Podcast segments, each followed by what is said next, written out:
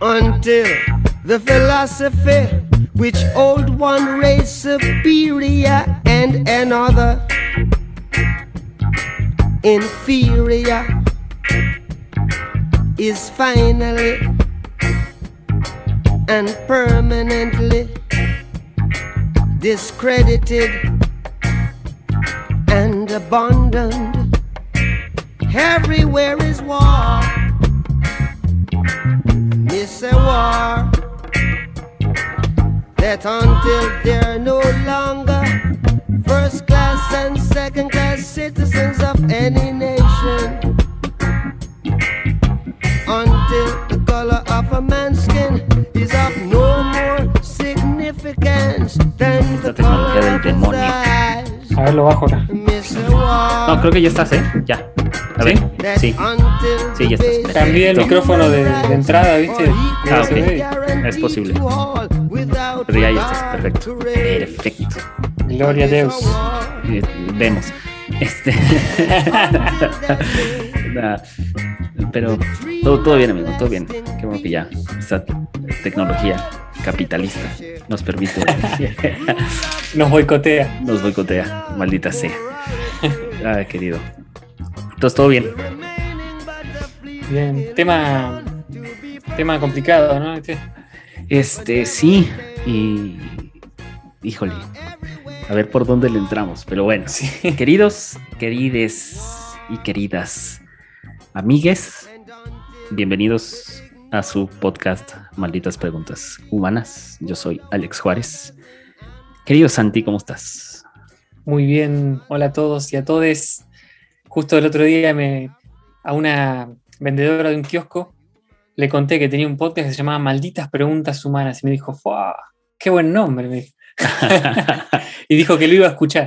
Ah, Así perfecto. que Un- una un- nueva oyente argentina. Sí, una, una nueva podescucha más. Le mandamos un saludo.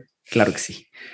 Eh, que hoy, ay Dios mío, hoy estamos grabando en un 9 de mayo Sí. eh, y hoy, hoy nos, nos toca, ay, no sé por dónde entrarle esto, pero una, otra vez, una pregunta, un, un concepto, toda una idea muy, muy, muy maldita. Querido Santi, ¿de qué vamos a hablar? Vamos a hablar de la guerra, de la maldita guerra. Que no, no solo la, ah, creo yo, no me imagino hablando mucho de la historia de las guerras necesariamente, pero más bien del, del- del concepto, de la idea de la guerra y de cómo de alguna manera creo que todos estamos en guerra, ¿no? Todos La raza estamos en humana- guerra. Es una, una raza que vive en guerra.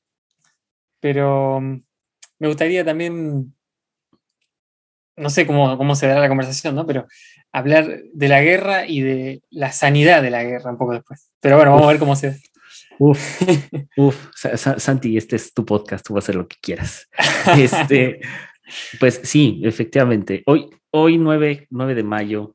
eh, ¿Y por qué 9 de mayo? Porque dirán, ¿qué, qué, qué tiene? No, bueno, pues el 9, de, el 9 de mayo de 1945 se le conoce como el Día de la Victoria. Eh, ¿Dónde? Bueno, hay varios acontecimientos, pero en específico ese. Eh, ¿Dónde? eh, el, para que suene un poco más poético, eh, el locutor soviético Yuri Levitan eh, leyó el acta de entrega militar de la Alemania nazi y el decreto de, eh, digamos, la, un- la Suprema Unión Soviética, y, insisto, anunciando el famoso Día de la Victoria, mejor conocido como el Día Sputnik. Eh, y fue por eso que, que, que decidimos un 9 de mayo, ahora de 2022, grabar, grabar este, este, este, esta maldita pregunta que es muy difícil cómo entrarle, pero ah, hay, una, hay una frase que eh, me, gusta, me gusta muchísimo, eh, que es no sé, no sé, no sé si viste eh, las, o has visto las películas de John Wick, mi querido. Sí, sí, sí. Algunas vi, sé, que hay varias, pero más o menos tengo la, historia.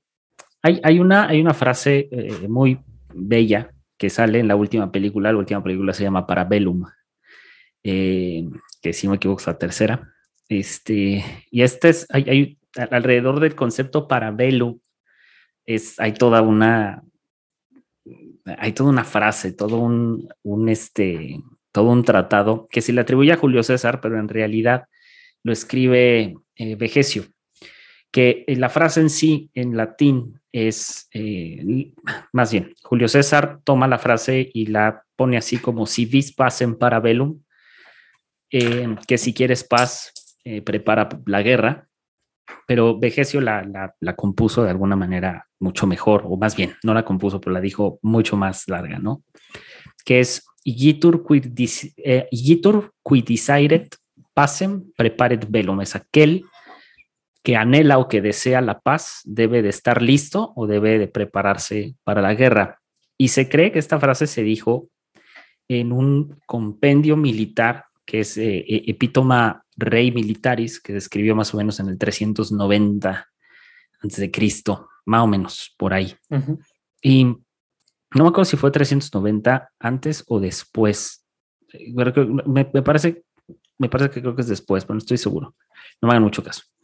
Eh, pero toda esta frase, curiosamente, tiene, tiene todo una, ah, todo un derroche de, de un montón de, de, filosofía o de un montón de, de, de, como de carne, pues, porque una de las cosas que de que él habla es que el, el Estado, conociendo y la, digamos, eh, todo este concepto de Estado, donde pues también entra la parte militar, ¿no? Porque, claro, necesitamos estar protegidos de las invasiones, ¿verdad? De otros países, o por lo menos en ese entonces. Eh, se creía muy, muy, muy fuerte en la Roma justo de Julio César que si no, o la única manera en la que hubiera paz, o en la que podía haber paz, era declarando la guerra. O sea, es entre, entre más conflictos bélicos tengamos, el, el, pueblo va a vivir en paz, porque hay menos riesgo de que sea invadido, además de todas las conquistas que preceden ¿no? a, Roma. Entonces, me, me, llama mucho la atención esta frase, porque eh, justamente Vegesio la toma para otras cosas. Y es, y es una frase que me ha gustado mucho y que he tomado. Insisto, todo aquel que desea la paz debe de prepararse para la guerra. Entonces, mi querido Santi, no podemos, como todo, ¿verdad? Como toda dualidad, no podemos hablar de, guerra sin hablar, sin hablar, mi querido Santi, de paz. No se puede hablar de guerra sin hablar de paz. Entonces, mi querido Santi, ¿qué, qué hay con, con estas dos cosas, la guerra y la paz? ¿Qué, ¿Qué, encontramos por ahí? Bueno, eh, justamente me, hace pensar en algunos debates que hay ahora. Como todos sabemos, lo que está pasando en, Europa. Este, justamente hoy fue Putin eh, lideró la, conmemoración de la, victoria que, vos mencionaste de la Unión Soviética contra los nazis. Y hay toda una, una cuestión ahí, ¿no? Porque supuestamente desde, el discurso de Putin, eh, ellos empezaron una guerra eh, para defender la paz, entre comillas, de, su propia nación, ¿no? O sea, se sintieron, sabían, entre comillas, que estaban amenazados por la OTAN. Bueno, todo un tema, ese ya es otro tema, ¿no? Pero, y en base a eso, para buscar la paz, eh, llevaron adelante la guerra, cosa que es una gran contradicción en algún punto, ¿no? Pero a la vez es difícil y, no, no, es que esté diciendo, ah, eh, Putin y los rusos son el diablo, ¿no? Porque en realidad yo creo que tanto de un lado como del otro eh, hay intereses y no podemos ser eh, ilusos en, no darnos cuenta de eso, ¿no? O sea, de los dos lados hay, es política y justamente un pensador, estuve leyendo un pensador que se llamaba von Clausewitz, un alemán, que dijo, la guerra es la continuación de la política por otros medios. y me pareció interesante porque en realidad, como decíamos antes, cuando decimos que estamos en paz, la paz es que no te bombardeen. o la paz es realmente estar en una buena, por ejemplo, con otros países. Y en realidad la política es guerra. Y como dijo Hobbes, el, hombre es el lobo del hombre, el hombre está en busca de, conquistar y en busca de hacer ese tipo de cosas. Pero yo creo que nunca las sociedades, o por lo menos los, estados, estuvieron en paz realmente. Estuvimos, ¿no? Inclusive, y ahora sí nos ponemos más filosóficos, si nos vamos a la Biblia, si tomamos la primera guerra, entre comillas, de la historia, Eh, en, el caso de Caín y Abel, nos damos cuenta ahí de, dónde vienen todas estas guerras. Vienen de una necesidad de, poder, de control, de envidia. Y antes de eso había paz y también es debatible. muy debatible. Por eso son conceptos, tanto la guerra como la, más la paz todavía, es un concepto muy, muy gris, me parece. Pienso yo, ¿no? Sí, yo, yo creo que eh, a sí, o sea, sí son, son conceptos muy grises, pero la, la guerra es un concepto muy, tiene, tiene dos características, que es como, es, es un gran detonante de las civilizaciones, pero al mismo tiempo es muy frío, porque, o sea, piénsalo bien, eh, la muerte de, de uno o de dos es una tragedia. ¿no? O sea, muere algún familiar, algún ser que, ser, o sea, alguien cercano a, ti y a mí, pues es una tragedia, ¿no? Pero eh, cuando mueren de, o miles. Sea, miles es estadística. O no nos importa. Es, eh, sí, o sea, no, no, no sé qué tiene, pero que termina, termina siendo, claro, no, no, no es quitarle el, el, el sentido de la tragedia, pero como que la tragedia no es que se aminore, sino que, resulta más interesante de alguna forma la estadística. Entonces la guerra tiene eso, que es un gran detonante al calor de la conversación social, pero al mismo tiempo es muy frío. Hablar de la guerra hay que hablar, con frialdad acerca de la guerra, ¿no? Porque podemos utilizar el, discurso hippie, ¿no? O sea, de hace el amor, no la guerra. Pero incluso en esos momentos del movimiento hippie quedó muy corto.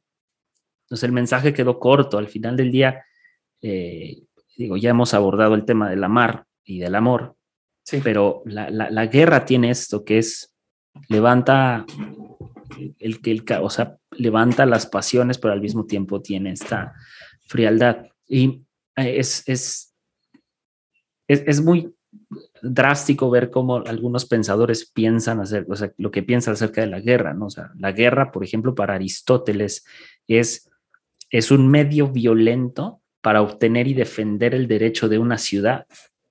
O sea, es, es la única manera que, que, un pueblo tiene de obtener y defender sus derechos es a través de la guerra, ¿no? Eh, y, y Aristóteles sostiene que es por eso que puede justificarse la guerra.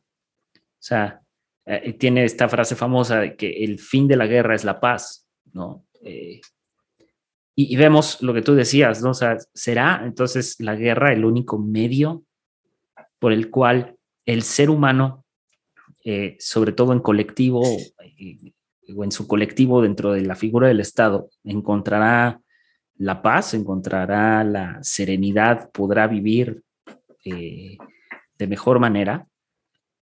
Y, creo que como decías hace rato también, ahora, la guerra será también la manera en que cada individuo pueda encontrar este estado como de paz. Entonces, hablemos como que primero del colectivo, ¿no? O sea, decías, eh, tenemos ahorita el, conflicto bélico entre Ucrania y, Rusia, ¿no? Eh, que claro, ha levantado pronunciamientos muy grandes y creo que es el tema en redes sociales, pero tenemos otras guerras aconteciendo. O sea, Medio Oriente está en constante guerra y, y, y, eso es a lo que voy, o sea, como que hay ciertos conflictos que al ser humano le llaman la atención, pero hay otros que como ya son tan repetitivos, como que los ignora. Entonces no sé, no, no sé cómo a partir de ahí cómo abordar el tema de la guerra, porque a veces el, somos súper ajenos a la guerra, ¿sí me explico?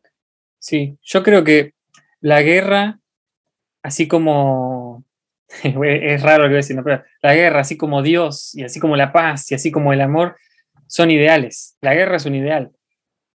Parece un ideal negativo, pero en realidad es para el que empieza la guerra, que lleva adelante la guerra, es un ideal positivo. Porque los nazis empezaron la guerra como algo positivo para ellos. Ellos querían expandir su imperio. En ese momento la Unión Soviética se defendió de una manera positiva, porque tenía que defender su tierra la guerra santa, la guerra de las cruzadas, invadieron y masacraron a los, musulmanes en ese momento por un fin, eh, por un idealismo también. Entonces, nadie hace la guerra hoy por hoy, inclusive eh, Putin invade porque cree que es la mejor para su país, supuestamente, ¿no? el discurso. Eh, Zelensky y, su, y Ucrania se defienden porque hay que defender a la madre patria, etcétera. Y todos esos son ideales, porque uno puede decir, le puede decir a Putin que lo que está haciendo es completamente vano, que él se va a morir y no se va a quedar con nada, y, le puede decir a, Zelensky, mira, la, patria es un concepto vacío, entonces no tiene sentido sacrificar cientos de miles de vidas sin ni siquiera saber si vas a ganar. Son ideales.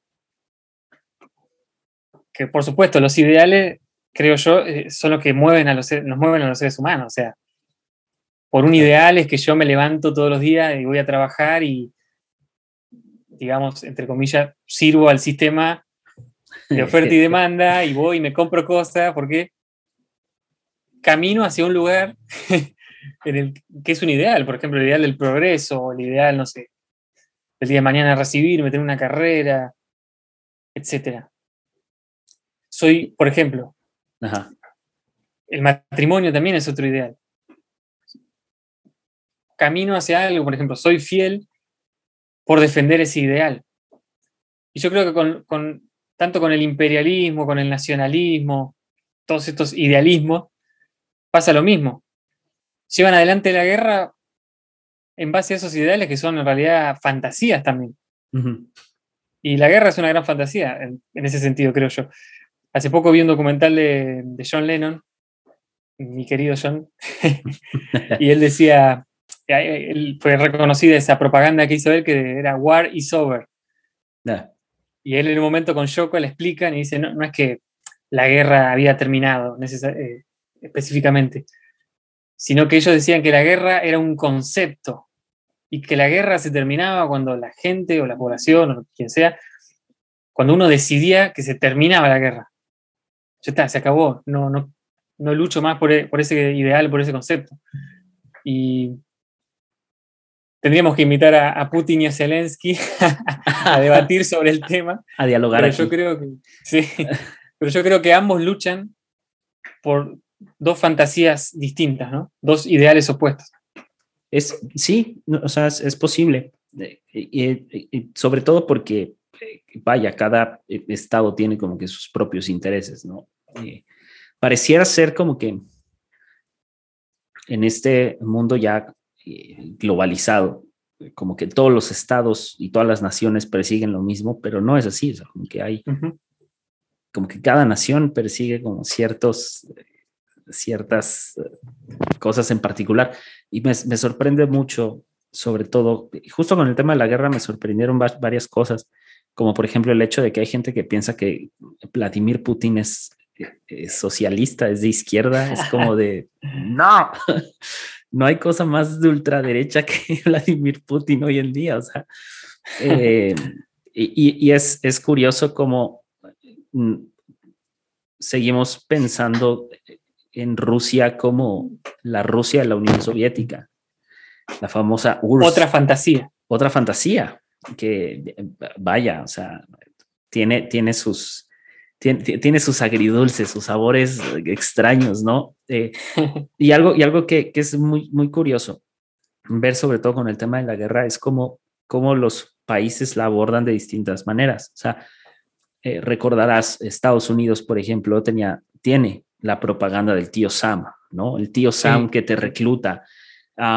que es este, eh, como el, tío Estado, ¿no? Es este, este ser que, eh, porque al final el tío, o sea, si, si lo vemos de esa manera, el tío no es tu papá, ¿no? Para empezar. Entonces... es más buena onda. Es, ajá, es como más cool, pero al final tampoco no es como que le importes al mismo nivel que a tus padres, o sea, eh, porque tiene otras cosas que hacer, a lo mejor tiene incluso sus propios intereses o sus propios hijos, pero al final del día como que la figura del tío Sam quedó para la posteridad, pero en el lado de Rusia, en ese entonces de la Unión Soviética, era la madre Rusia, Mother Russia, era, como este concepto de, de, la mamá que nos protege, pero que a la vez nosotros protegemos, que es como muy similar al concepto inicial de cuando se funda Roma, ¿no? Que es la loba. O sea, la gran loba que amamanta a sus hijos, ¿sabes? O sea, es que es este concepto imperialista tan grande que como que no nos podemos deshacer de estas ideas de la madre patria, ¿no? Estados Unidos lo escaló al tío Sam eh, de alguna manera, por hacer esa analogía, pero en general los países como que tenemos estos, tú lo decías, estos ismos, ¿no? Este nacionalismo muy marcado en algunos países, en otros no. En Argentina, por ejemplo, es súper evidente este nacionalismo marcado eh, en, muchísimos sentidos, sobre todo en el sentido político, porque eh, son una nación que se involucra muchísimo en la política, saben demasiado de política, tienen grandes avances en sus sistemas legales, por lo menos en la, en la letra, eh, y creo que en las prácticas también han hecho bastante en Latinoamérica, son un gran referente, y, como que siempre hay algo que falta. pero México, por ejemplo, México también tiene este este nacionalismo, pero que se refleja de distintas maneras. Incluso ustedes, por ejemplo, su nacionalismo se ve reflejado en el mismo fútbol. O sea, cuando juega Argentina, el país se paraliza. el, país se, se, detiene y, y, es... No importa nada. No importa nada, ¿no? O sea, juega Messi, ¿sabes? O sea, y, Messi se levanta como muchos otros íconos, ¿no? En su momento Maradona, pero eh, tienen estos grandes jugadores ¿sabes? Que, se levantan alrededor de la nación. México no lo tiene. México por mucho tiene un Hugo Sánchez eh, y entre varios más. Pero en realidad, pero, pero no es, no es tanto, o sea, no, no, no, no, vayan, no me toca ver la misma emoción, por lo menos en mi círculo cercano, tal vez, pero yo no he visto en general como un México paralizado por un partido de fútbol. Lo que pasa es que ustedes tienen el antecedente de, ser eh, en, esta guerra de países en el fútbol, porque eso también es una guerra. Ustedes tienen, tienen una historia de, victoria, ¿sabes? O tienen una historia de haber alcanzado la, gloriosa Copa del Mundo, de haber acariciado el, el, trofeo más importante en el fútbol. Pero México no. Entonces, eh, es, como muy distinto, ¿no? Incluso con países europeos. Y estos mismos nacionalismos pues, se ven reflejados en distintas cosas. En el caso de Estados Unidos, el nacionalismo se ve reflejado en el despliegue de sus Fuerzas Armadas.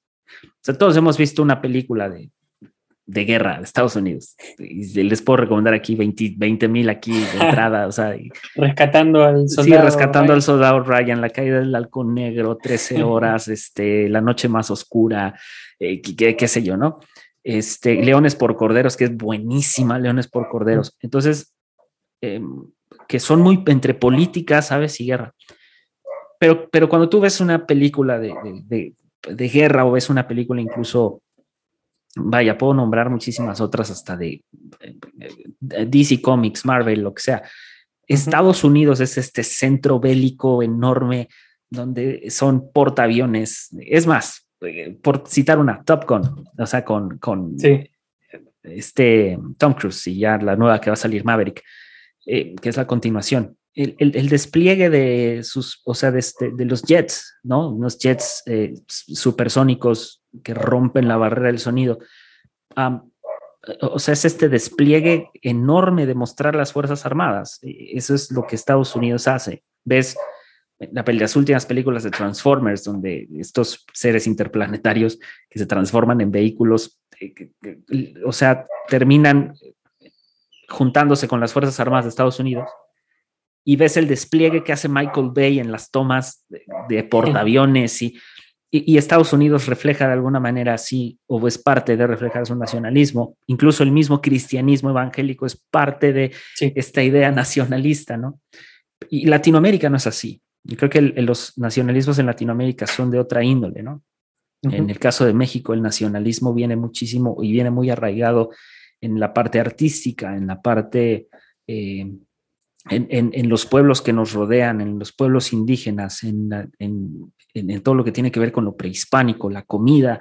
Hay, hay los regionalismos, como que México tiene esa, ese, ese, ese gran, gran acervo cultural que ahí es donde nosotros reflejamos el nacionalismo, ¿no? O sea, no es lo mismo que yo te diga que tienes un gran amor por, no sé, por el ejército, pues no, a que me digas tienes un gran amor por, no sé, este, eh, el mariachi.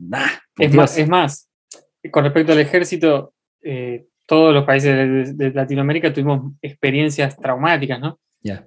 De, dictaduras, ¿no? Y eso también creo que, que un poco influye quizás. Claro, y volviendo al punto de la guerra, creo que aquellos países que hacen la guerra ah, con, muestran de alguna manera ese, esos, ese nacionalismo a través de la guerra. Es decir, el caso lo vemos ahorita con Zelensky, con, con Ucrania, ¿no? O sea, vamos a proteger a la madre patria, ¿no? Tomando otra vez este, este bastión. Y me sorprende mucho porque de alguna manera todos estos pensamientos no son nuevos. O sea, Platón, por ejemplo, dice que, chécate, Platón, a diferencia de Aristóteles, ¿no?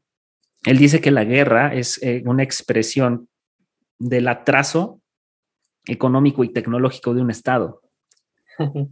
O sea, la, dice que la falta de progreso engendra un individualismo y ese que, es, que es feroz, que es rapaz, que es, y que por ese individualismo no, no, eh, que no, no alcanza a ser contrarrestado en la sociedad es, es así como, como empieza el conflicto. es decir, para él la expresión de la guerra no contra otro Estado, sino dentro del mismo ser humano y dentro del Estado, es esta expresión de un atraso eh, en todos los sentidos, pero sobre todo un atraso económico y tecnológico, una falta de progreso. Y yo no sé qué pienses, Manix, pero eh, a veces la guerra se ve o no las han vendido como una especie de como de progreso, pero no progreso en el sentido de lo económico y tecnológico, sino en el progreso de las libertades. Y nunca ha sido así. No, no, no. Eh, eh, inclusive, cuando decimos esto de, en el caso latinoamericano, ¿no? Porque, por supuesto, ni hablar de los, imperios a lo largo de la historia, y bueno. Pero en nuestro caso, las, por lo menos yo hablo de lo que conozco de Argentina, las guerras que participó Argentina, sacando creo que solamente la guerra con Inglaterra de Malvinas, el resto, cuando Argentina invadió Paraguay en un momento, junto con Brasil y Uruguay, y masacraron a la población eh, a tal punto que quedaron una amplísima mayoría de mujeres y niños y muy pocos hombres. Destruyeron toda la industria que tenía Paraguay, bueno, fue una destrucción gigantesca la que, la que hicimos los argentinos y los brasileños. Eh, y al final fue completamente en vano. no, no sirvió de nada, no, no favoreció a nadie. Y encima destruimos a un país vecino, un país hermano, ¿no? Y después pasó el tiempo y a nosotros nos tocó vivirlo también desde otro lugar. Y, creo que, que, el nacionalismo tampoco nos sirvió de nada a nosotros creo que también estamos en, una, en un mundo capitalista que le da contexto a la guerra hoy, ¿no? O sea, porque no es lo mismo la guerra eh, hace 300, 500 años o mil. Claro, claro, claro. Porque hay muchas cosas detrás ahora, ¿no? Es como que, es como decían, ¿cómo puede ser una guerra así en el siglo XXI?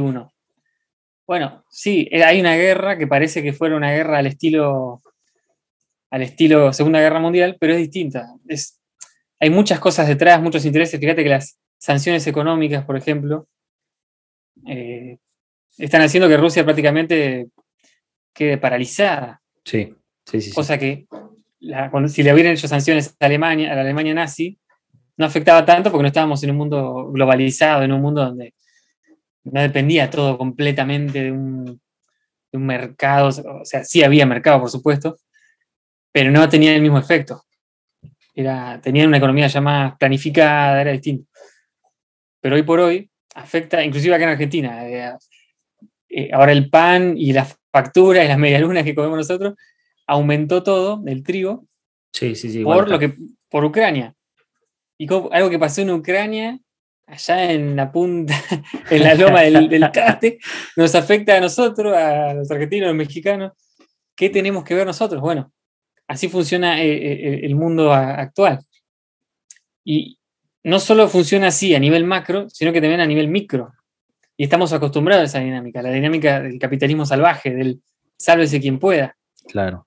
Salimos y nos matamos entre nosotros para, para por ejemplo, hay una entrevista de trabajo, hay 10 personas, van a tomar a una y vos, si podés matarlos a todos para quedar vos, lo haces. Claro.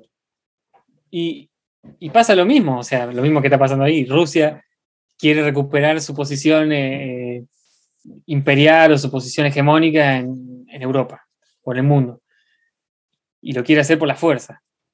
No, no quiere, no es que, ah, bueno, no, voy a dejar que, que Estados Unidos domine todo y, domine todo eh, la zona de influencia, entre comillas. Porque es una competencia y, estamos chipeados así. Mucha gente se sorprende, porque obviamente hay matanzas y todo, pero nosotros lo hacemos constantemente, me parece. Eh, vivimos en ese estado de guerra. Y algo que pasa también a nivel macro, que, lo mismo que cuando a mí me, me, da gracia, pero no es gracioso, ¿no? Pero cuando este Kim Jong, no me sale el nombre, el de, Corea, del Norte, saca y eh, sacan a pasear los misiles ahí gigantescos. Y después Estados Unidos manda fotos de que tiene misiles más grandes, y después China más grande. Como que juegan a ver quién la tiene más grande. ¿no? Literal. Literalmente. Y eso tiene que ver con, la, con, esta competencia. Eh, y para mí tiene mucho que ver con lo que somos como humanos. Eh, todo eso con lo que somos como humanos hoy, en el siglo XXI. Y, nada, tiene que ver con esa competencia, me parece a mí, ¿no? Es, que sí, es, es, es, complicado porque ah, justo esto, ¿no? O sea, hablando un poco de la, idea de Platón, ¿no? De que es un retroceso. Yo creo que sí, o sea, yo creo que justo lo que dices de cómo entre, entre eh, mandatarios, ¿no? exponen el arsenal que tienen, así de, vean la grandeza de bélica que tiene mi nación, que tiene mi estado, que tiene mi país. Pues claro, es producto de, de esta constante competencia que para mucha gente es sana, o sea, que el, el, yo he, visto tweets, he visto publicaciones de gente que es como de, de, no, o sea, es que este, este tipo de ver quién alcanza más y quién es mejor y quién es esto es sano para crear una sana competencia. Eh, y no sé hasta qué punto esté de acuerdo con eso, porque yo, yo, yo no, creo que todo deba de ser igual para todos, pero sí creo que ver, ver quién es mejor y quién es el uno más que el otro, sí es como de, hey, no, hay gente, hay gente que no siempre quiere ser el número uno en todo, ¿no? Y hay, hay, hay, no, no vemos a todas las naciones invadir Ucrania, o sea, eso es a lo que voy, no vemos a todas las naciones invadirse unas a otras sino hoy por hoy, en, después de un esfuerzo muy grande, producto de 1945, ¿no? El producto de la Segunda Guerra Mundial, pues ha llegado a, y además, después de muchísimos otros conflictos entre la Guerra Fría y, y, diversos, eh, diversos otros eh, momentos históricos, pues hemos como humanidad constituido lo que parece ser una de las, no quiero decir mejores porque no lo es, pero pues una herramienta por lo menos que logra contener y controlar ciertas cosas que es las Naciones Unidas. O sea, las Naciones Unidas de alguna manera es ay, la representatividad de cada nación o de la mayoría de las naciones en un solo cuarto. alzando la voz por X o Y cosas, ¿no? Al punto de que se hacen concilios de guerra, ¿no? Así de, bueno, pues o sea, ahorita el Comité por la Paz entre Ucrania y Rusia, que pues parece que no está sirviendo de absolutamente nada. No. este, y todas estas cosas, pues es difícil, o sea, porque eh, eh, el otro día estaba viendo, viendo un tweet precisamente que decían, bueno, ya, eh, cancelenle todos los, los, todo el comercio a Rusia, ¿no? Como lo hicieron con Cuba. Y es, no, espérate, no son las mismas condiciones. O sea, Rusia es la reserva de gas y de gasolinas más grande, por lo menos ahorita. O sea, es como no podemos hacer eso. O sea, se puede. Venezuela ya se deslindó de Rusia. Eh, o sea, están sucediendo cosas muy extrañas. O sea, que creo que hace dos o tres años no pensábamos ver, ¿no? y que claro, es, la, marca grande de un retroceso, ¿no? Eh, y lo que me lleva, de, alguna manera, creo que uno, uno de, los, de los libros más mal entendidos, pero más leídos, y digo mal entendidos porque se usa para un montón de tonterías, pero es el arte de la guerra. Es un sub. Eh, el arte de la guerra me parece, híjole, me parece, si bien un, un, un gran libro, creo que es mal entendido en muchos sentidos. Hay que recordar que este libro es un, libro meramente paramilitar. Entonces, eh, claro que tiene unas frases brutales, pero que pues sacadas de contexto es como si sacáramos igual de contexto la Biblia. Entonces, hay, hay, una, hay una frase que, me, que creo que es de las que más se malentienden, pero es esta, que es el arte de la guerra es someter al enemigo sin luchar. Y, y eso no habla de, que de alguna manera como de conquistar al enemigo, sino habla de toda una diplomacia alrededor de esa frase. Que qué importante es lo diplomático, ¿no? O sea, qué importante es ser estos entes como Estado que de alguna manera respetan al otro Estado en su soberanía. Pero es decirle al otro, eh, básicamente, tú tienes, tú tienes esto o estás cometiendo una afectación a, mi estado, entonces vamos a tratar de someter al otro sin luchar, sin pelear, vamos a ser diplomáticos antes que otra cosa, ¿no? Circunstancia que no sucede, por ejemplo, hoy en el conflicto de Rusia y Ucrania. La diplomacia falló. y, y algo que me interesa en el tema de la guerra es justo la, la premisa que tienes de trasladarlo a quitarlo de la parte del Estado y de lo macro y llevarlo a la parte personal, a la parte del individuo, del día a día, porque, porque sí, la guerra es algo que sucede, que nos acontece, que nos atraviesa, queriendo o no. Pero ¿qué sucede con esta guerra que libramos nosotros mismos, ¿no? Y donde pareciera ser que a veces el enemigo es uno. ¿Cómo, cómo, cómo, o sea, cómo lidias y cómo haces guerra contigo mismo, ¿no? O sea, no sé qué pienses, mi querido. Qué fuerte. Pasamos de, las guerras imperiales a, nuestra guerra interior. y yo recién estaba notando porque me vino este pensamiento, ¿no? Que la guerra que tenemos, eh, justo hay una canción de Bob Marley que se llama War, Uf. guerra, que una de las cosas que dice es básicamente mientras haya desigualdad, mientras haya racismo, mientras haya esto o lo otro, va a haber guerra. Y así repite la canción, ¿no? Sí. Y, yo creo que la guerra van a ser de eso. ¿eh? Son conflictos dentro de, los mismos, de las mismas personas. Tanto el racismo como la desigualdad, como eh, no solo a nivel macroeconómico, capitalista, sino nosotros como sociedades, como personas, practicamos esas cosas. Eh, inclusive a nivel tribal, o sea, a nivel de, los pequeños grupos y las pequeñas organizaciones, se practica toda esa competencia. Y me parece que hay un conflicto que, el conflicto que está dentro nuestro es el conflicto, el conflicto entre ser o hacer.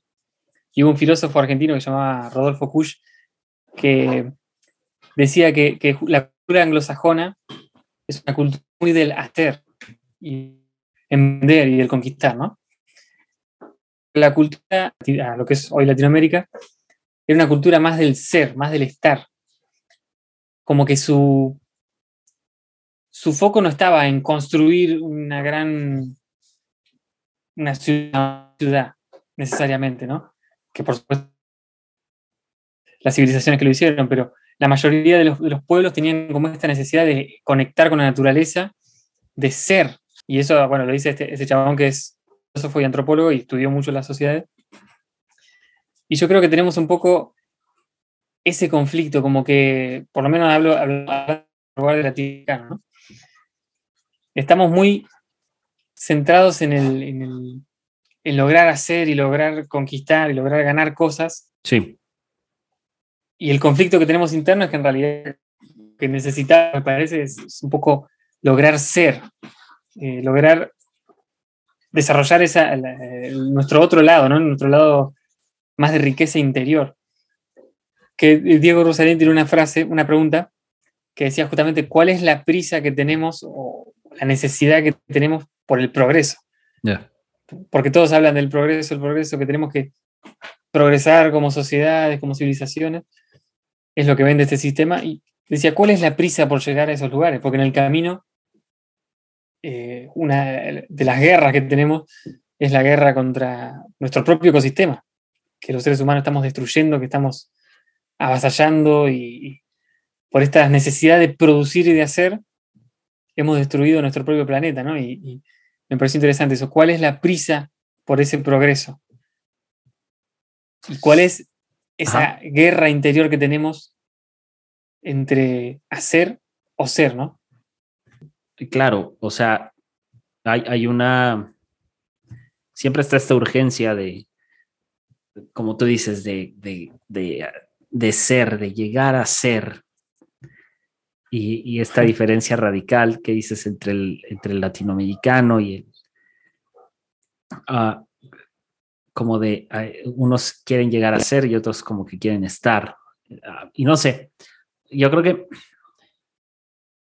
creo que creo que la, la, primero la, la, guerra creo que más importante que uno personalmente tiene que librar eh, va en, justo en eso, en decidir en decidir si, si, si, si, quiero llegar a ser o quiero, o quiero estar. Y, no, no, hablar de, no hablo de aquí y de la hora, sino en el sentido de tal vez el llegar a ser es efímero, es ya una vez que llegas, llegaste y luego que sigue, ¿no? Pero como que el estar, el, el, decir, ok, estoy aquí, a lo mejor mañana voy a estar en otro lado. Eh, insisto, sin, sin quitar esta parte del, del querer hacer y del querer lograr cosas.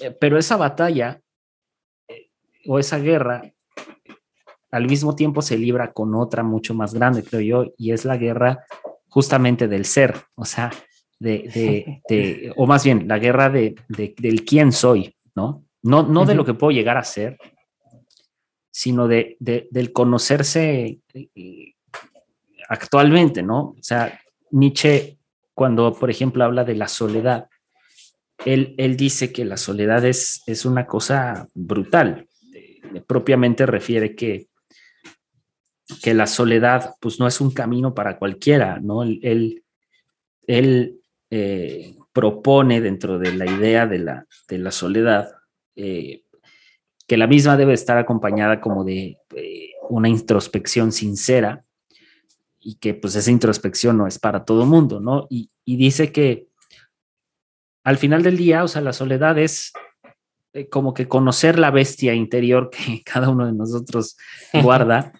Eh, y, él, y él tiene esta frase, dice que no, no todo el mundo puede asomar de sus abismos, no todo el mundo puede asomarse a encontrarse con esa cosa sin fondo eh, donde está guardada la bestia, ¿no? y, y, creo que esa es como que la primera guerra que libramos, porque esa guerra al final del día nos termina llevando a librar una, guerra con otros, citando y, refiriendo propiamente a el libro del arte de la guerra. El arte de la guerra, insisto, tiene unas frases icónicas, pero que hay que entenderlas, hay que, hay que desmenuzarlas, ¿no? Y una de ellas es eh, que conoce al adversario, pero sobre todo conócete a ti mismo, porque si no lo haces, entonces vas a perder, o sea, vas a, vas a perder constantemente. Y muchas veces como que estamos tan afanados en vencer al otro, pero somos como que muy poco observadores para a veces reconocer que la derrota eh, o la, la, posible derrota no es porque no supimos leer al enemigo, sino porque a lo mejor nos falta leernos a nosotros. Nos falta uh -huh. tener esta lucha interna y esta guerra interna con nosotros mismos. Entonces, que, que, creo, que, creo que va por ahí. Y claro, tú lo decías al principio, ¿no? O sea, el ser humano está en constante guerra, una constante guerra con otros o con lo otro, pero sobre todo con, con uno mismo. Y sí. Dale. Y, y hay, yo creo que hay, hay hablan, hablando desde ese lugar, no más de nuestra psiquis personal, creo que hay guerras, hay guerras que, que, hay que perder, ¿no?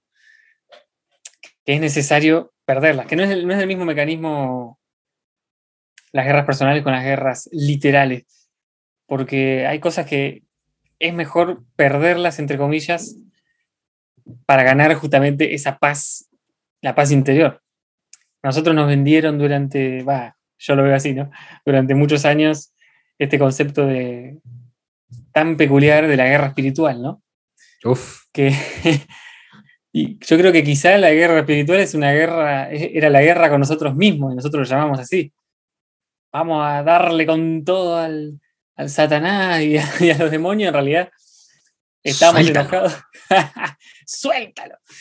Y, y, estábamos enojados con nosotros mismos, con, con esa parte nuestra que, que, no nos gustaba tanto, o con cosas que nos pasaron. Este, parece que no tiene nada que ver con lo que venimos hablando, pero tiene que ver, ¿no? No, 100%. Eh, o sea, porque qué tal, como tú dices, o sea, que esta, esta famosa guerra espiritual que nos que se impone, ¿no? Dentro del círculo religioso cristiano, ¿no? De, de hay, que, hay, hay, que reprender, ratar, este, destruir a Satanás. Sí, eh, con una, un morro, ¿no? Claro, pero eh, si, si, si lo piensas bien, uh, posiblemente no es yo no lo vería tanto como destruir. Ahorita haciendo una reflexión así como muy rápida de lo que justo de este, de esta y parte de una guerra espiritual. Um, no sé, creo que un gran, creo que un gran paso para esa paz, ¿no? De la que hablas, es, no es necesariamente derrotar y destruir a los demonios, a veces nada más es domarlos Nietzsche hablaba mucho de eso, de, de, de domar demonios, de resistirles. Y, y, yo lo pongo de una manera diferente, es como hay que aprender, hay que aprender a sentarse a tomar café con ellos, porque eh, volvemos a lo mismo, a tratar de someter sin luchar, o sea, porque al final de cuentas, esto es lo que soy ahorita, y estos demonios, este pasado, lo que como lo quieran ver, forma parte de mí, no lo puedo anular nada más porque, a, porque así tiene que ser o porque uh -huh. puedo hacerlo, porque sería anular parte de mi propia historia, ¿no? Sí. Parte de, incluso parte de mi propia espiritualidad, o sea, también el, el, el, espíritu, de alguna manera yo creo que también el espíritu está en guerra, está en lucha, y cuando hablo del espíritu hablo de esta psique, de este... Eh, este pedazo de lo metafísico que no sabemos muy bien a ciencia cierta qué pasa con él. Pero, pero es entre una lucha interna, pero también una lucha de lo que nos acontece alrededor que no le podemos dar explicación. Mircea Eliade, que es, ya lo he citado un par de veces aquí, eh, eh, tiene un libro muy bueno que se llama La búsqueda, que es uh, como la, es la búsqueda, la historia y el sentido de las religiones. Y él hay una parte donde habla sobre eh, justo esta uh, batalla que acontece entre, entre la letra y el espíritu. Y es, y es justo eso. O sea, la mayoría de las religiones en el mundo y las creencias se sostienen por el lenguaje, se sostienen por la letra. Eh, él habla justo de eso, como de, de... Llega un punto en el que en el que la letra llega un punto en el que el, el, espíritu y la letra no, como que no concuerdan. Y él dice que justo esto ha sido una problemática con aquellos que desarrollan eh, los, lo, la hermenéutica, digámoslo así, a pasos acelerados. Él dice, o sea, desafortunadamente las religiones y, quienes profesan las religiones exigen de manera veloz y rápida, este, o y más bien de manera veloz y con gran ansia, algo así dice, la, el significado de, y los contextos en los cuales acontece la religión o lo, religioso. Dice, sin tomar en cuenta que no solo el, lo que acontece dentro del contexto y el texto en sí, en su contexto, es lo importante. Dice, sino que lo importante es el espíritu de donde proviene. Y eso cambia absolutamente todo lo que se puede significar de un texto, ¿no? Entonces él dice que lo más importante no es conocer únicamente la intención y el contexto en el que el autor de los textos religiosos o lo que nos quiere dar a entender, sino que existe esta guerra justo entre la importancia de lo espiritual en contra la, la, este, pues, lo riguroso de la letra, ¿no? Y del contexto. Entonces, justo es un libro que me ha estado como dando vueltas en la cabeza y hablando precisamente justo de la guerra. Creo que eso pasa justo con el ser humano, que a veces estamos como muy aferrados a nuestras propias ideas y a la manera en la que nosotros hemos, em, eh, o sea, hemos ejercido o ejercitado nuestro lenguaje, incluso con nosotros mismos, que de pronto no nos damos cuenta que el espíritu, mientras, digámoslo así, que mientras el cuerpo y la mente quiere paz, a lo mejor el espíritu está anhelando la guerra, porque hay algo que vencer, pero hay algo que vencer en uno, no hay algo que vencer en el otro. Exactamente.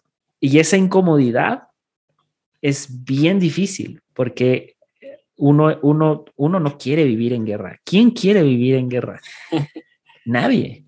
Pero también creo que la, religión nos, nos metió en, una guerra que no, no tendría que haber sido, que es la guerra contra nuestro propio cuerpo y la guerra contra nuestra, nuestro propio deseo en algunas cosas, ¿no?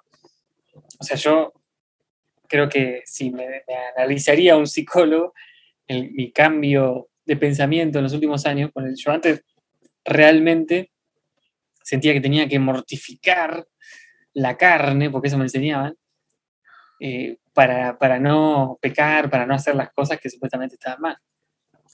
Para no inclusive, por ejemplo, para no hablar siempre de lo sexual, porque es lo obvio, para no mentir, o no sé, para, por ejemplo, una situación que te convenía no mentir, tenías que mortificar la carne y ayunar te ayudaba a ser más santo y no, no darle comida al cuerpo. Fíjate la, ese concepto, ¿no? Debilitar el cuerpo para fortalecer el espíritu, ese concepto. Como si, o sea, yo lo interpreto como que no es que una cosa está en guerra con la otra, sino como que hay impulsos nuestros que tienen que sí ser controlados, o ser eh, mejorado, como un poco lo que decías vos. Pero no es que eh, lo espiritual, o sea, lo que, lo que tiene que ver con otro mundo, con otra vida, es lo que vale y esto que tenemos acá, esta carne, esta ropa, esta, es, lo del diablo. O sea, eso es lo que, es lo que ha llevado a donde estamos ahora, me parece. Vasija inmunda. Vasija inmunda. Pero, pero sí, yo me sentía mucho así. Claro. Y, parte de, justamente lo que decíamos antes, de sanar, de, sanar esa guerra que tuve, porque fue como una etapa, creo que muchos eh, que, pasaron por, por, la religión pasaron por esa guerra, la guerra contra el cuerpo, la guerra contra lo que, con ciertas emociones también, porque hay una guerra contra la tristeza en el mundo religioso, no se puede tener tristeza, porque eso eh, va en contra del espíritu y entristece al Espíritu Santo, ¿no? Y bueno, como que después de esa guerra uno necesita también la parte de sanidad. Claro. Que, es importante. Y, y otra cosa importante que en la guerra espiritual, en esta famosa guerra espiritual, había mucho también como de, descargar, como vos decías, no, no es una guerra contra el otro, sin embargo en la guerra espiritual, muchas veces cuando se oraba contra, para sacarle los demonios al otro, como que un poco se atacaba a otras personas, ¿no? O la, persona que no me caía bien eh, porque está endemoniada. Está endemoniada y hay que hacerle guerra espiritual a esa persona. Que suelte. Claro, y, no, era muy, no, era por ahí, me parece. Yo he tenido personas que, con las que he tenido conflictos y yo decía, no, porque está, está atado espiritualmente, hay que hacer guerra espiritual, ¿no? Y, y, eso es más humano, es lo más humano que hay. No es religioso ni es de Dios, no, es bien humano. querer ponerse a uno del lado de los buenos y al otro del lado de los malos también. No, hay, hay, algo, hay algo bien, bien interesante justo lo que decías acerca de como que estas batallas que libramos, pero sobre todo el anhelo de la sanidad. Y es que vámonos con uno de los pensadores consentidos, de este, si no es que el más consentido de este podcast, que es Nietzsche. Federico este, Nietzsche. Exactamente. Eh, él, él tiene esta frase, frase sasa, que dice, yo os digo, la buena guerra santifica toda causa. La guerra y el valor han hecho cosas más espléndidas que el amor al prójimo. qué tremenda. No vuestra piedad, sino vuestra valentía es lo que ha salvado hasta ahora a los náufragos persiliantes. Entonces, está, ajá, Dios mío, Nietzsche, ¿qué vamos a hacer contigo, Nietzsche, y tus aforismos? es que la buena guerra santifica toda causa. Ahora, Nietzsche no está hablando aquí de la guerra en, el sentido bélico, sino está hablando de la guerra, ah, Dios, en el sentido de la valentía, de, lo, de, este sentir de lo no valioso, sino de lo valiente que surge o que puede salir de una persona en el momento en el que se enfrenta a la guerra, su propia guerra. Y, y justo es esto, o sea, Curiosamente, hoy se interpreta que eh, cobarde aquel que golpea a otra persona, ¿no? Cobarde aquel, como por ejemplo Will Smith, ¿no? Que eso, eso es de alguien enfermo, alguien que necesita ir al psicólogo, alguien que necesita... Y, ok, se, las, se las compramos, no hay ningún problema. Claro, la violencia debería de ser el último recurso y es más, ni siquiera debería de ser un recurso eh, para la, solución de conflictos, por más grandes que sean los conflictos. Pero si hay algo que se requiere para librar las guerras es la valentía. Y la valentía no es igual a la fuerza, o sea, no es igual al uso de la fuerza. Yo creo que en esa valentía también el, el perdonar y el perdón requieren de valentía, el pasar por alto ciertas ofensas es parte de la valentía.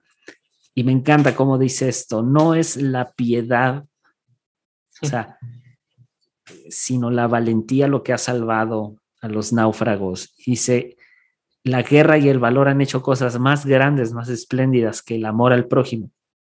Y ok, qué, qué, qué, qué extraño, no es extraño más bien escuchar a Nietzsche eh, tirarle a la parte del amor al prójimo porque lo hace muy seguido. pero justo en un sistema o en los sistemas religiosos tradicionales, el prójimo es como este ente sobre el cual hay que darse, uno tiene que soltarse ante el prójimo, tiene que dar, eh, amarse, eh, o, más bien amar al prójimo como a uno mismo, ¿no? Y, y Nietzsche dice, no, no, no, espérate. o sea, hay algo mayor, ¿no? Es como eh, el valor, o sea, la valentía eso hace cosas más grandes. Porque claro, seguramente dentro de la valentía, según Nietzsche, va radicada la parte del amar, porque pues para amar también hay que, se necesita como cierto, cierto carácter y, cierto, y cierta valentía. Eh, y me lleva esto, que justo la parte de la, de la, sanidad después de la guerra y, y que nos lleva, vaya, al, al, 1945, ¿no? Durante la Segunda Guerra Mundial, que fue uno de los sucesos más trágicos de la historia, pero del cual Alemania, eh, en su momento la Unión Soviética, Rusia, muchos países cayeron en una gran depresión económica y quedaron incluso reducidos a nada. Y eso había que sanarlo, ¿no? Y, y hay, una historia que nos pegó mucho como familia. Cuando yo era más, más eh, chico, era niño, eh, estuvo con nosotros eh, un tiempo conviviendo una misionera japonesa que venía de, precisamente de, de, los sucesos de Hiroshima y Nagasaki. Ella estuvo presente en esos sucesos.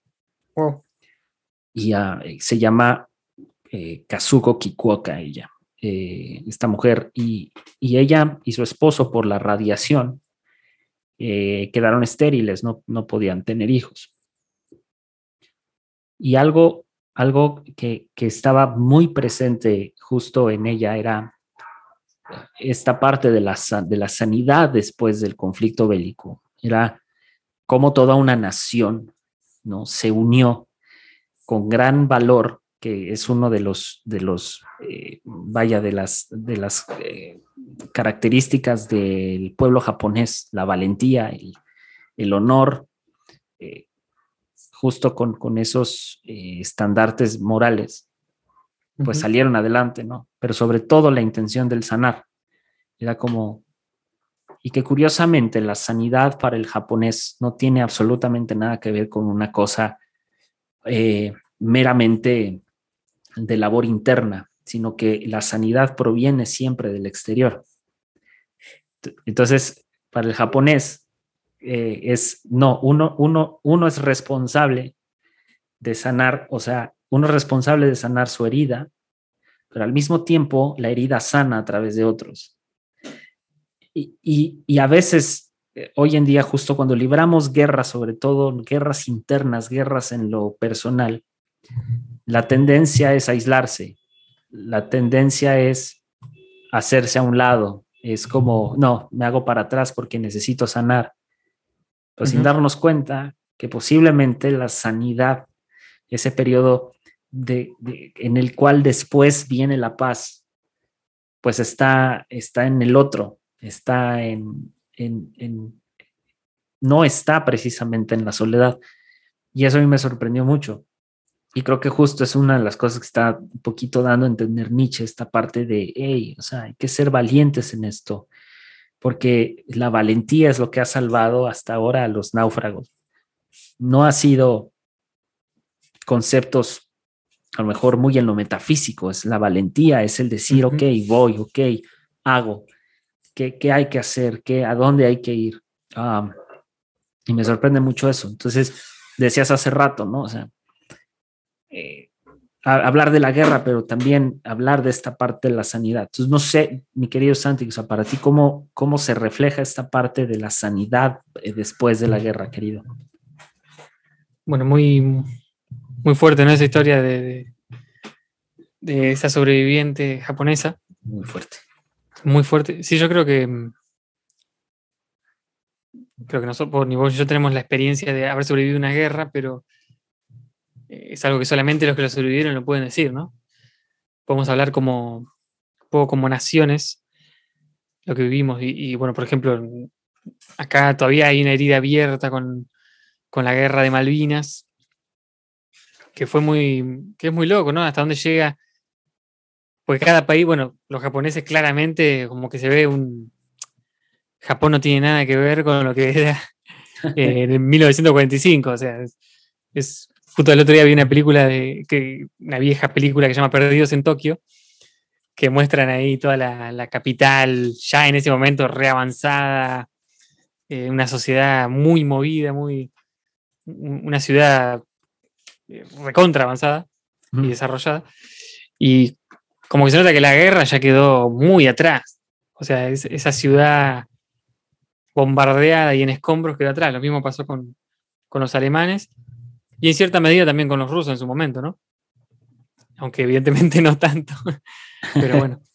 Y, como que acá todavía se notan igual eh, las consecuencias de que no hubo una, una sanidad en ese caso, por ejemplo, de esa guerra.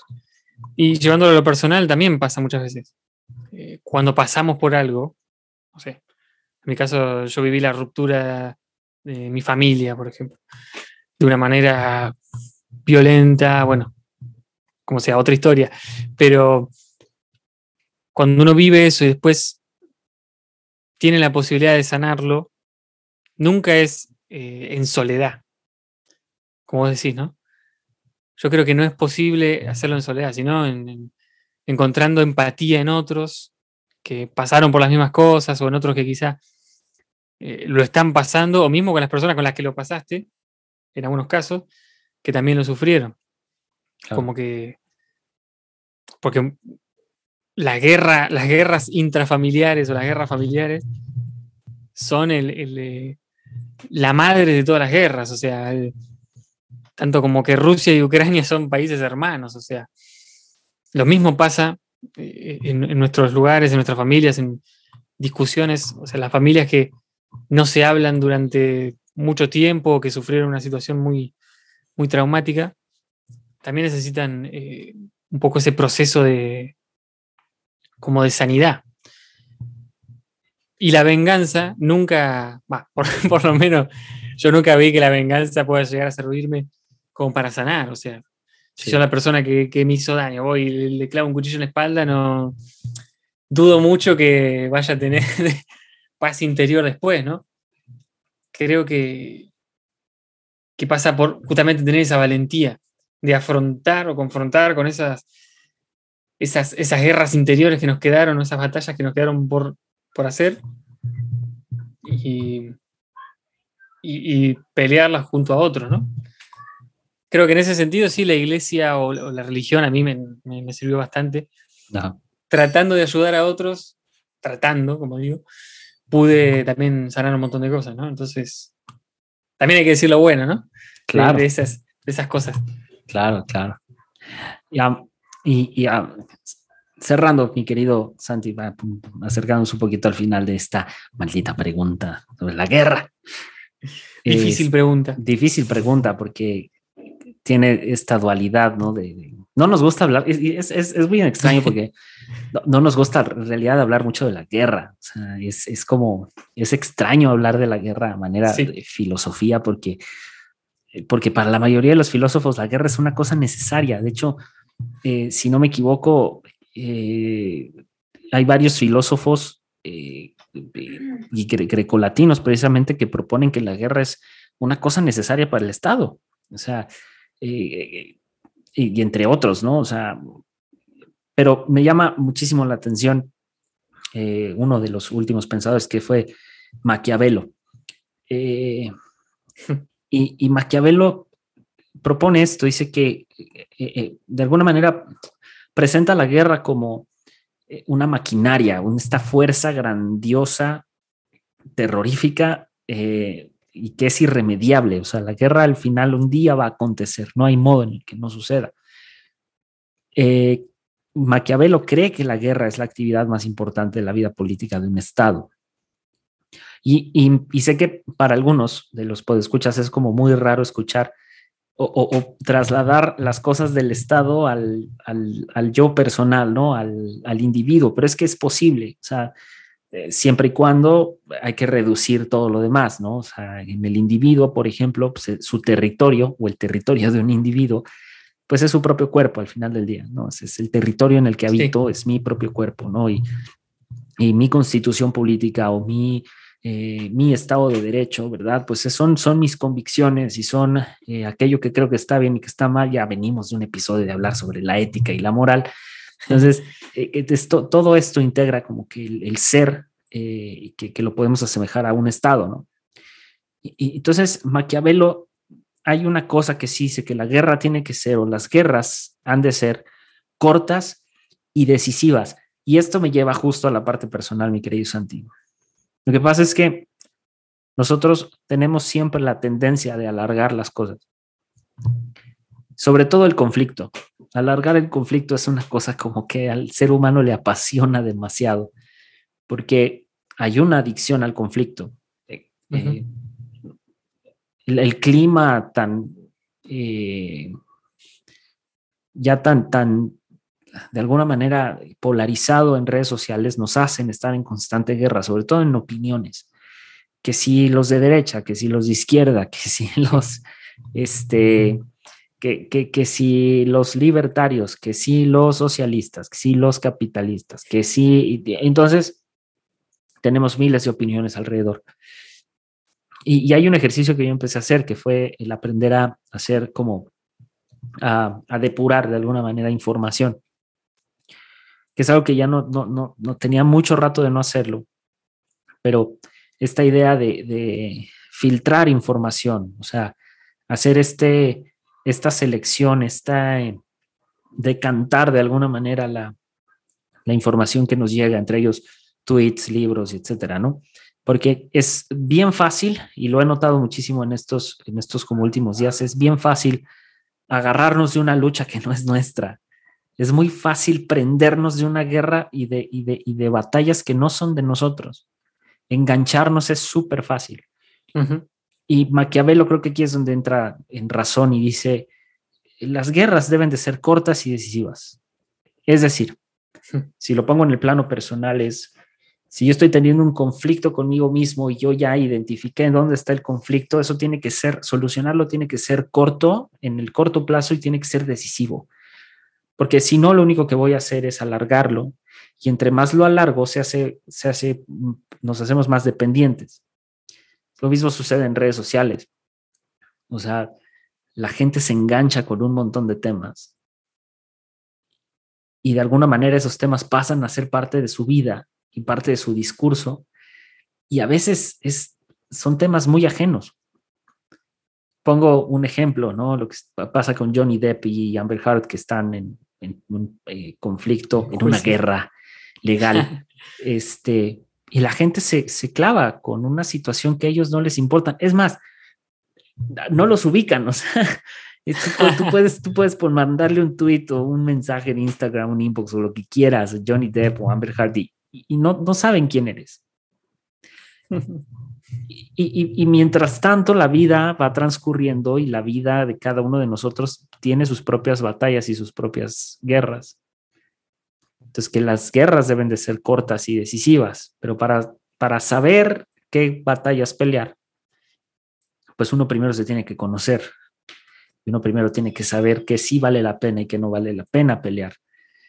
Y, y, ah, me lleva a esto, querido, es, ah, no sé qué pienses, pero para ti, ¿qué representaría que una guerra fuera corta o decisiva? ¿O cómo, desde tu punto de vista, pue- podemos, como de alguna manera, entender que hay muchas o muchas de nuestras batallas no pueden alargarse tanto tiempo? Yo creo que, que ju- justamente lo que decías antes, eh, las guerras nos llevan a polarizar, es algo malo que tienen las guerras, nos llevan a, a tomar posturas, como decía, de izquierda, derecha, y me refiero a las guerras personales también, ¿no? Sí, Izquierda, derecha, eh, estoy de este lado, pienso de esta manera, con este grupo, con el otro grupo, y nos- no nos permite ver que en realidad, como dice nuestro amigo Andy, todo es gris, ¿no?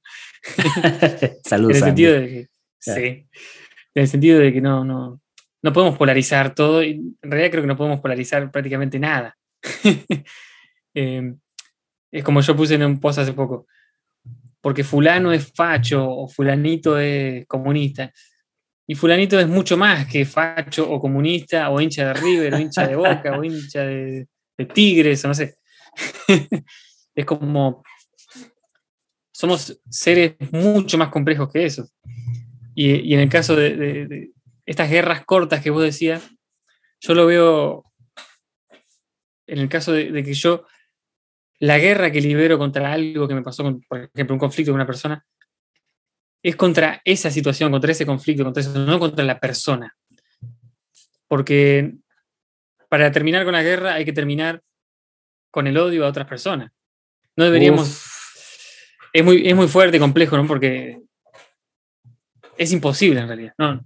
No odiar a ciertas personas, o sea, eh, porque hoy se hacen odiar. O sea, yo creo que, no creo que a, a tu amiga o conocida, la, la japonesa, Sí. que sufrió, que fue sobreviviente, le sea fácil perdonar a- al que tomó la decisión de tirar las bombas nucleares. No creo que le sea fácil. El proyecto Perdonar a- Manhattan. a, a- a los yankees. Em, y no le puedo, yo no le puedo decir, no, tenés que perdonar, no. No es algo que se pueda imponer de afuera, es algo completamente personal. Pero yo, yo creo que si esa mujer llegó hasta a, a compartir su proceso de sanidad es porque seguramente lo, lo- lo perdonó en algún momento. Yeah. Y pasa con, con ver a la otra persona, justamente el libro que estoy leyendo, este Ética para Amador de Fernando Sabater, muy lindo, lo recomiendo mucho. En un momento dice, el, para que nosotros seamos humanos, también tenemos que hacer humanos a otros, decía. Y eso significa verlos como humanos, entenderlos como humanos y así también entendernos a nosotros. Eh, y, esto saliéndonos completamente de la, de la moral de la guerra. Sí, el tema de la guerra también, porque no, no, no, es que tiene que ver específicamente con una guerra, pero, pero creo que sí, es importante ver a todos los humanos sacar ese odio que tenemos contra otros y centrarnos en, ese, en el conflicto que, tenemos que resolver nosotros. Eh,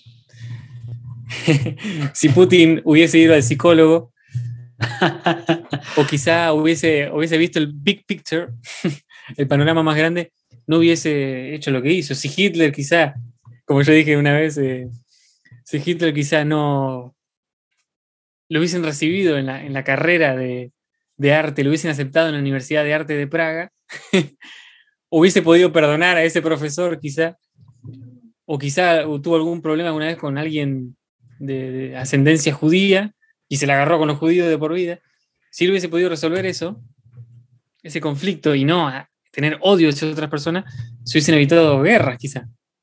Claro. Porque todo parte de ahí, como inclusive también está en la Biblia. ¿De dónde vienen los conflictos que tenemos entre nosotros? Vienen de, de, esas, de las maldades que hay en nuestros corazones. Dicen, no, bueno, yo creo que tiene razón ahí. sí, sí, y, creo que, claro, al final, en los conflictos macro, como lo, decías hace rato, por ejemplo, Rusia y Ucrania, pues claro, vienen de una, de un pensar de esto es lo correcto, esto es lo que tiene que suceder.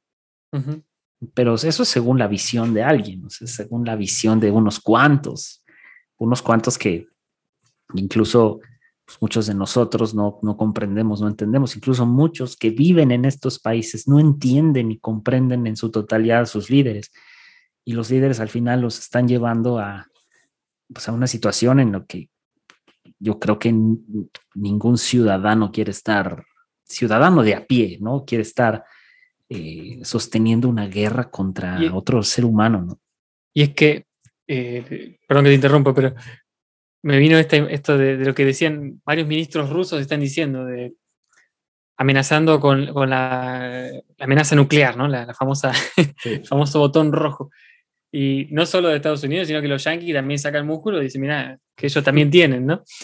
Y pues sí, qué ridículo, porque si tiran, se agarran a bombazo nuclear y morimos todos.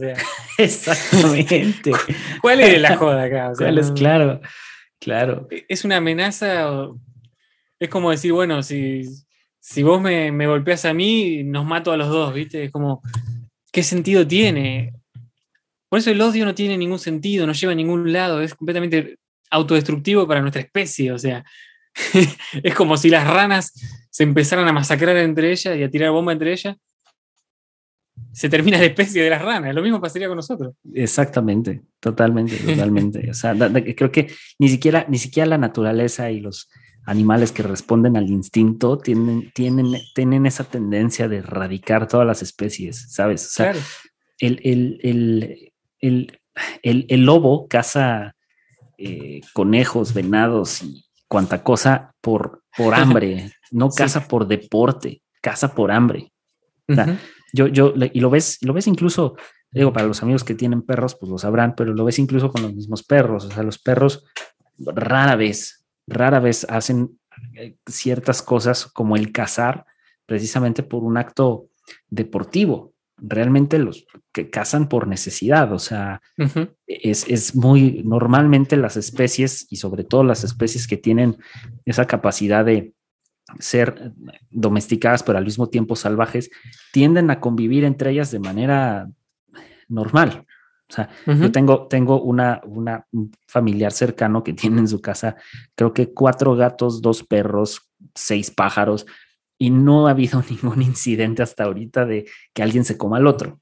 Claro, eso lleva una larga educación a los, hacia los animales, un adiestramiento muy fuerte, pero ese es justo es lo que dices. O sea, Em, en la naturaleza no se ve esa erradicación total de las especies, sino existe un sistema eh, diseñado por la fuerza de todas las fuerzas, la causa de todas las causas, como le quieran llamar a la figura de Dios, este, pero que está ahí, que no entendemos todavía, que es, eh, o sea, y que el ser humano que se jacta de tener este raciocinio y esta capacidad de decisión eh, a base de un profundo cuestionamiento, pues no lo puede hacer, ¿no? Y tenemos esta tendencia de erradicarnos a nosotros mismos, ¿no? Es que es tan ridículo y creo que, por, eso, por eso es tan difícil hablar del tema. Va, a mí me, como me costó un poco desarrollar algunas, algunas cosas porque creo que no es algo que, que nos gusta pensar, como vos dijiste, y, no es algo lo que tenga sentido en realidad. Y justamente también es, la guerra de la forma de pensar. O sea, yo, y yo inclusive quiero aclarar, o sea, nadie, espero que nadie cristiano piense que yo odio a los cristianos o que odio a las religiones. Suéltalo. Suéltalo. Eh, este, a veces uno es necesario que lo aclare porque eh, cuando uno es crítico con un tema, eh, hay gente que se puede sentir ofendida, puede pasar. a veces uno puede no tener paciencia y decir, bueno, problema de ellos. pero, pero, pero me ha pasado, yo no creo que haya sido directamente ofensivo muchas veces, pero yo no tengo, por si alguien piensa que lo tengo, yo no tengo odio a los cristianos, ni mucho menos más. Me parece que las personas que viven la, espiritualidad, desde el cristianismo, desde cualquier religión, me parece perfecto. No voy a dejar de criticar las cosas que me parezcan mal, pero jamás mi intención va a ser atacar a las personas, y creo que vos, Alex, tampoco de ninguna manera. No, jamás. Este, eso es guerra, porque hay gente que sí lo hace, ¿no? Y, he escuchado podcasts que sí lo hacen y que están diciendo, ah, son unos tontos, ¿viste? Por creer en tal cosa. Y, no me parece que vaya por ahí tampoco la cosa. Porque del otro lado hacen lo mismo, ¿no? Ah, estos son unos tontos, los, los ateos, los agnósticos o lo que sea. Y eso sí también es odio, ¿no? Claro. Claro, claro. ¿Qué tema, qué tema? Qué tema, qué tema tan difícil, porque, insisto, no, nadie quiere hablar de la guerra, pero amigos, procuren que sus guerras sean cortas y decisivas. no, pero sobre todo, como dijera el movimiento hippie, eh, hagan el amor, no la guerra. Literal. Literal. ¿Con, ¿con qué cerramos, mi querido Santi? Eh, a guerrear carajo no me gustaría, pero. No, no quedaría. Eh, vamos a decir algo bien cristiano. Bombardeen de amor. Uf, horrible, horrible. Love bombing, carajo. Ah. Queridos amigos, esto ha sido todo por hoy. Y nos vemos en la que viene. Chao. Chao, chao. Well, everywhere is war. Me say war. War in the east.